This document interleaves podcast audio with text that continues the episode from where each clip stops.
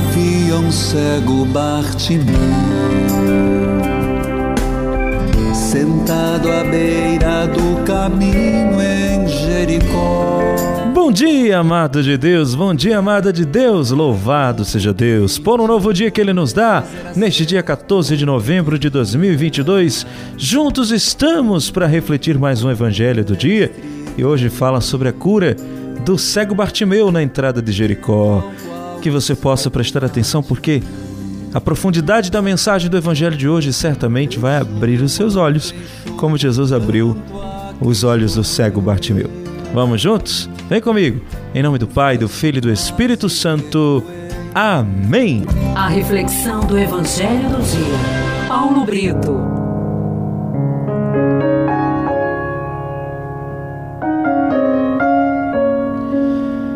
A primeira leitura de hoje está no livro do Apocalipse, capítulo 1, dos versículos de 1 a 4, terminando no capítulo 2, nos versículos de 1 a 5.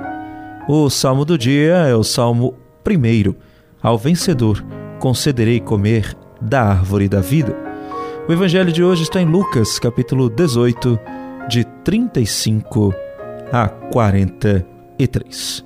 Meu irmão, minha irmã, o evangelho de hoje fala sobre o cego Bartimeu.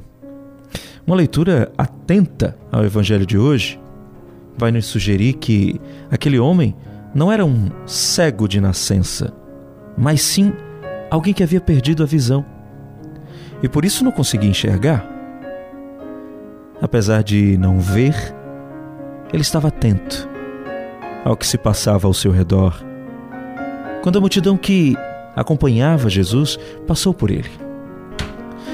Nós podemos avaliar então que esse cego de Jericó somos nós hoje.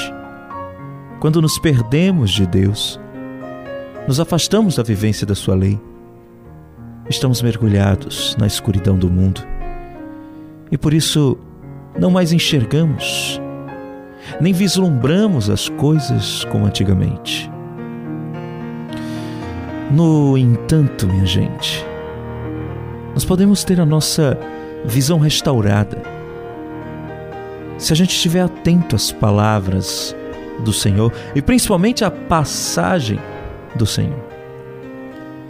O cego de Jericó não via, mas ouvia e podia falar, por isso gritou, apesar das pessoas mandarem-no calar-se: Jesus, filho de Davi, tem piedade de mim.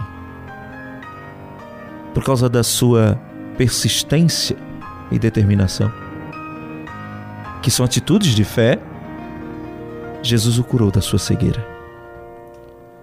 Quando tomamos consciência de que nós estamos equivocados e que precisamos de conserto, nós também não podemos nos acomodar na beira do caminho para que sejamos curados da nossa cegueira momentânea ou do nosso entendimento deturpado, nós precisamos também parar para perceber a passagem de Jesus e gritar, como o cego fez: Jesus, estamos aqui.